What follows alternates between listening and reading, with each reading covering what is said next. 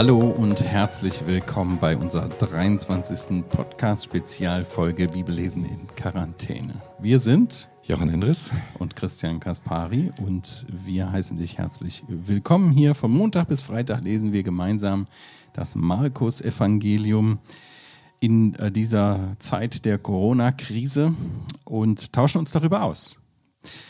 Heute sind wir angekommen, lieber Jochen, im, im Markus-Evangelium Kapitel 6. Aber vielleicht machen wir noch mal einen ganz kurzen zusammenfassenden Rückblick zu, unserer, zu unserem letzten Abschnitt, den wir hatten. Wir haben ja gesehen, dass ähm, für Jesus das Mädchen gar nicht gestorben war, sondern dass sie nur geschlafen hatte.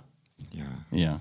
Und das äh, zeigt uns ja, wer, wer, wer, schläft, den kann man ansprechen. Und für Jesus war das ganz klar, dass er sie ansprach und sie dann sogleich auferstand. Für jemanden, wenn du im Schlaf bist und ich spreche dich an, dann wecke ich dich. für ja. dich ist das unangenehm. ja, es hat uns gezeigt, dass Jesus die Macht hat über den Tod. Ja. Das Mädchen war wirklich tot. Das war wirklich tot. Aber er kann Tote auferwecken, zum Leben Schlafende. Ja, weckt. genau, genau. Mhm. Und er, er sagt damit, ein Toter bleibt auch ansprechbar, wenn er tot ist. Ja. Und er wird jeden Menschen auferwecken, zu der ersten oder zu der zweiten Auferstehung. Das ist es, genau. Okay. Ja, ähm, Jesus spricht das Mädchen an und sagt, äh, steh auf.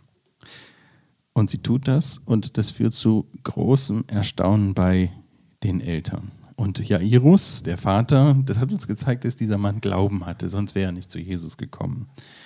Und sein Glaube wurde sehr auf die Probe gestellt. Äh, Jesus hat das hier scheinbar wirklich auf die Spitze getrieben, mit äh, viel Zeit, die vergangen ist. Und dann war das Mädchen tatsächlich gestorben.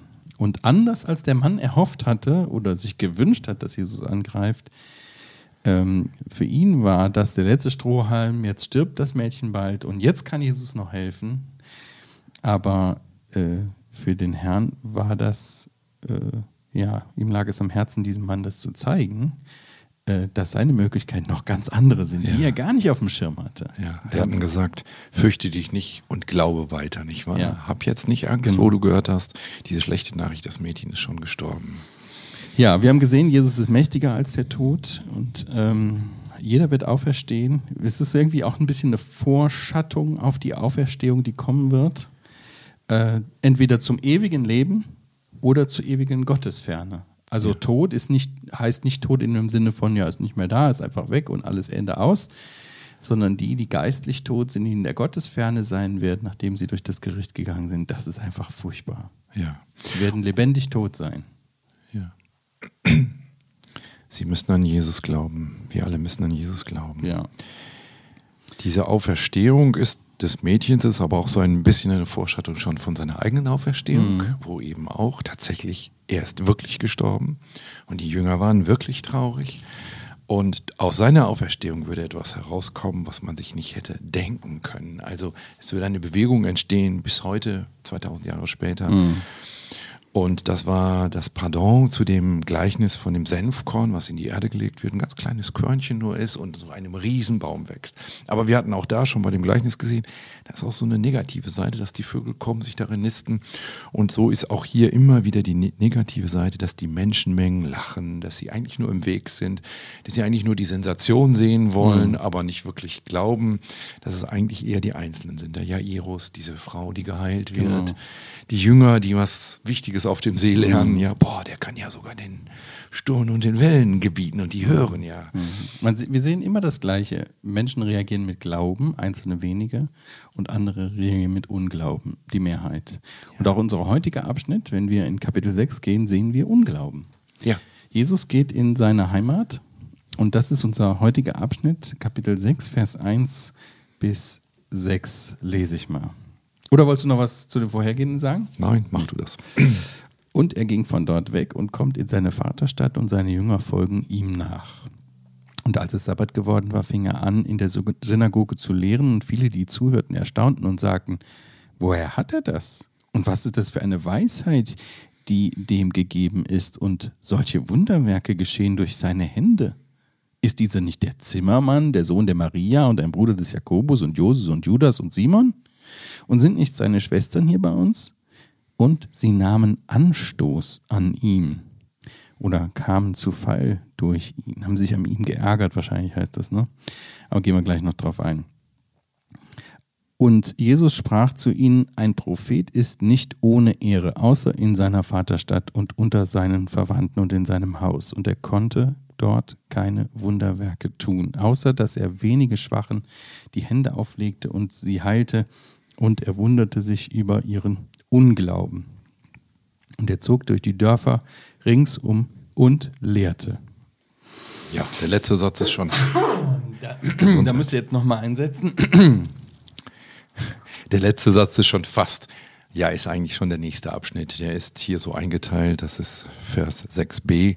Aber das geht schon eigentlich in den neuen Abschnitt. Da ja. kommt wieder so eine Zusammenfassung. Er lehrte ringsum in den Dörfern. Also wir haben nur kleine sechs Verse mhm. vor uns heute. Ja. Ich habe mich so gefragt, Johann, wie reagieren Leute in einem Dorf, wenn ihr Bürger, ja, der berühmte Sohn der Stadt, weltbekannt ist? Normalerweise gibt man doch damit an, oder?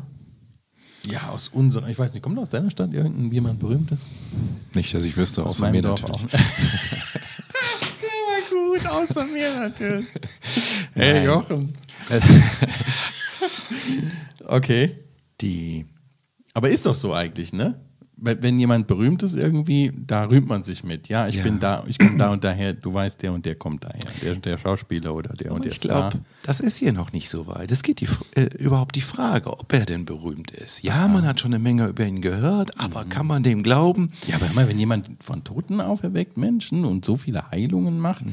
also sie realisieren das ja, sie sagen das ja auch, ne? Ist da, sie erstaunt das ja, so wie er redet und ist denn nicht solche Wunderwerke geschehen durch seine Hände? Ja, das sind ja Fragen. Ja, aber mir scheinen das rhetorische Fragen zu sein. Ach. Weil, nicht wahr? Durch okay. was? Durch was? Wenn ich dich fragen würde, Christian, woher hast du eigentlich deine Weisheit?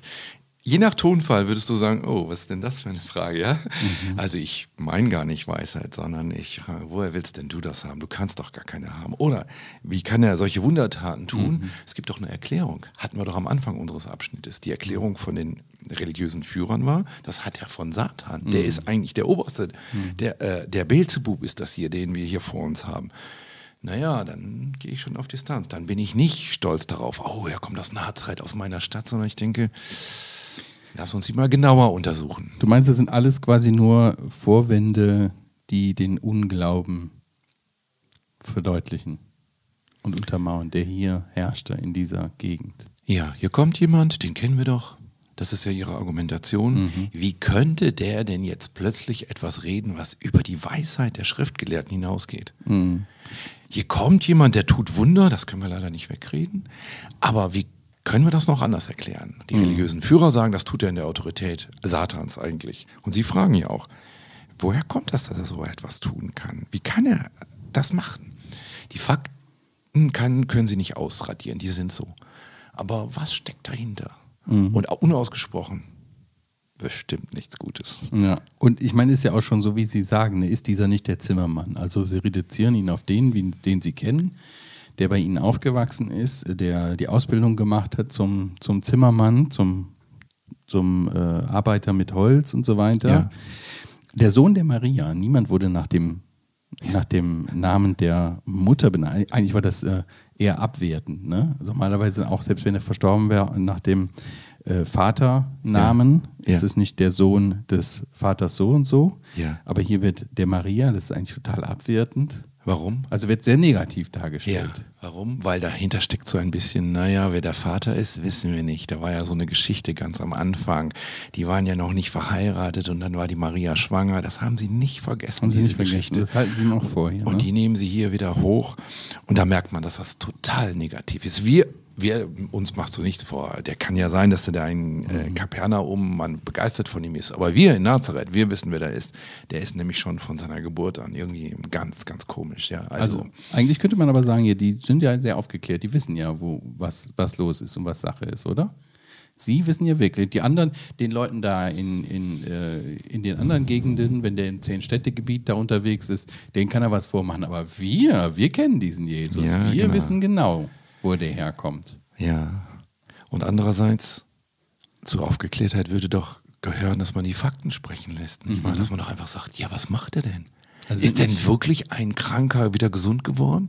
Die Frau, lass uns die nochmal interviewen oder lass uns nochmal die Jünger fragen, wie das war auf dem See. Das sind Fachleute, die wissen, wie der See normalerweise ist. Also sie sind äh, nicht vorurteilsfrei. Genau, Sie ja. wollen es vielleicht auch gar nicht wissen. Und Jesus gibt ihnen, äh, also er erklärt das ja auch interessant, ne? Also er rechtfertigt sich ja nicht in dem Sinne, Nein, Sondern er sagt- zitiert ein Sprichwort. Ja. Ne? Wo kommt das her? Ein Prophet ist nicht ohne Ehre, außer in seiner Vaterstadt, ja. und unter seinen Verwandten und in seinem Haus. Ich habe ein Sprichwort gelesen, Deutsch natürlich. Vertrautheit züchtet Verachtung. Da habe ich so einen Moment drüber nachgedacht. Vertrautheit züchtet Verachtung. Ist das so? In gewisser Weise kann man das sagen, oder? Finde ich. Wenn man sich sehr vertraut ist, dann glaubt man nicht so an die Wunder, nicht wahr? Dann ist man so, ich kenne dich doch, ich weiß doch, was du kannst und was du nicht kannst. Ich weiß doch, wenn jetzt einer ganz begeistert von dir ist, nee, das kann nicht sein, ich habe den längst durchschaut oder so. Diese, diese Haltung, glaube ich, wird hier in diesem äh, Sprichwort deutlich. Also man kann den Israel-Propheten, aber das musste irgendwie eine fremde Person sein, die auftritt. So jemand, den man kennt aus zweifelhaften Hintergrund von der Maria, wo man nicht so genau weiß. Sie halten sich für klug. Sie wissen ja Bescheid, wie du sagtest, nicht wahr? Aber sie sind geblendet durch ihre Vertrautheit, dadurch, dass sie dort mit ihm zusammen waren. Und sie wollen sich nicht den Fakten beugen, die ja nun wirklich da sind. Interessant ist, dass hier in Vers 5 steht, und er konnte dort keine Wunderwerke tun, außer dass er wenigen Schwachen die Hände auflegte und sie heilte. Er konnte dort keine Wunderwerke tun. Das kann doch gar nicht sein. Er kann doch sogar, wenn ihm das gar nicht so richtig bewusst ist, also eine Frau berührt ihn und es geht Kraft von ihm aus. Wie kann das hier stehen? Er konnte Ja. nichts tun. Selbst in dem Gebiet der äh, in Gadara, Ja. wo so eine Finsternis war, konnte er Wunder tun. Ja, ja. Und hier, warum nicht? Wodurch wird er begrenzt? Ja. Durch seine leider etwas eingeschränkte Macht? Nein, Ich das glaube sein. nicht. Ich glaube nicht. Also das hat er uns schon gezeigt, dass das nicht der Grund sein kann. Genau. Sondern die Bereitschaft. Die Menschen wollen gar nicht. Sie Ja. kamen nicht in Scharen zu ihm, oder? Ja. Ja. Also wir haben so- sonst vorher immer gelesen, dass massenhaft die Leute zu ihm kamen. Aber hier ist der Unglaube sehr verbreitet. Ja. Also in dem Sinne können, dass es überhaupt gar keinen Bedarf gibt. Genau. Wenn die Leute nicht erkennen, dass sie gerettet werden und geheilt werden müssen, dann gibt es auch keine Möglichkeit. Also nicht von seiner Seite her, nicht Nein. können, sondern von Seiten der Umgebung. Genau. Und dann passt das auch zu Gadara. In Gadara schicken sie ihn weg und er geht. Ja. Sozusagen, er kann dort nicht weiter wirken, lässt dort den einen zurück als Zeugnis für ihn. Und hier kann er auch nicht viel. Dann schränkt ja Markus noch ein bisschen ein. Einige Kranke konnte er sehr wohl. Aber das waren wohl wenige, die glaubten, ja. Und da haben wir wieder dieses, was wir in den letzten beiden Wundern in Kapitel 5 sahen, dass natürlich die Macht Gottes alles kann, aber dass von Seiten des Menschen auch der Glaube dazu kommen muss, nicht wahr? Sonst passiert es nicht. Also Gott zwingt einen nicht dazu. Ja. Nicht. Es ist sogar absolut. er heilt nicht wider Willen, Ja. oder? Ja. genau. Die, die Macht Gottes ist da, sie steht zur Verfügung, aber sie macht sich abhängig von dem Glauben in den Menschen, der hier nicht da war, oder? Ja, der war offensichtlich nicht da. Traurig. Ja, äh, was, was können wir daraus ähm, äh, sehen? Ich denke vor allen Dingen auch, welche Einstellung habe ich Jesus gegenüber? Hier sind wir wieder gefragt. Wer ist für dich auch Jesus Christus? Und traust du ihm das zu, dass er heilen kann? Oder hast du vielleicht auch ein vorgefertigtes Bild von diesem Jesus? Ich weiß, er ist so und so und so und so und das sind meine Vorstellungen über und lässt du dich vielleicht dadurch begrenzen auch und begrenzt ihn damit auch. Also nicht, dass er nicht alle Macht hätte, aber wir haben ja gesehen, er überredet die Menschen nicht oder zwingt sie zu ihrer Rettung. Es muss Glaube da sein. Mit Glauben reagieren auf das Angebot Gottes. Ja, der Jochen malt wieder.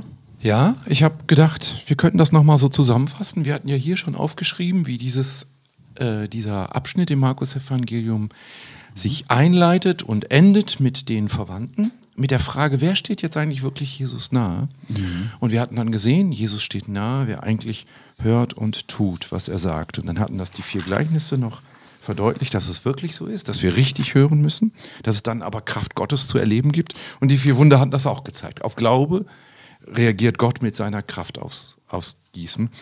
Und ich meine, dass das hier zum Schluss auch nochmal deutlich wird. Die Jünger erleben jetzt hier, wie in Nazareth Ablehnung da ist. Mhm.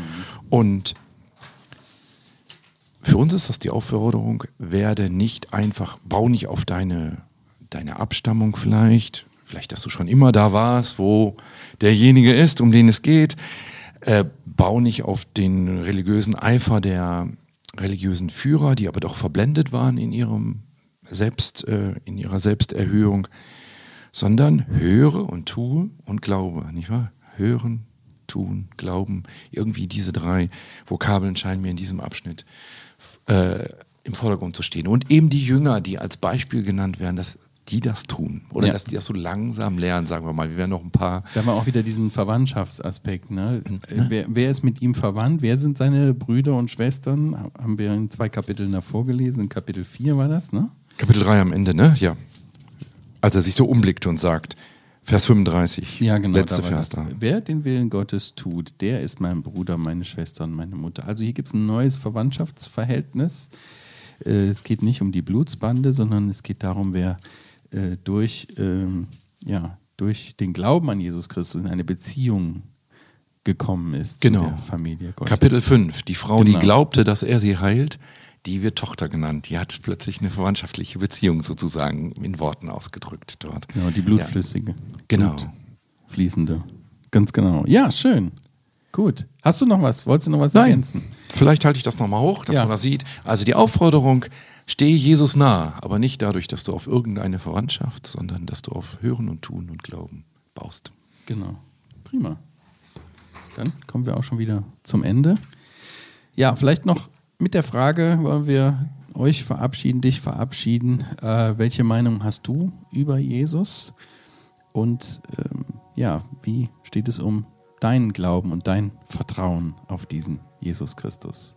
Ja, wir sind am Ende angekommen. Schön, dass äh, du mitgemacht hast. Äh, gerne kannst du uns weiterempfehlen oder Anregungen hinterlassen. Podcast at heukebach.org. Wir sagen Tschüss an dieser Stelle. Bis zum nächsten Mal. Tschüss.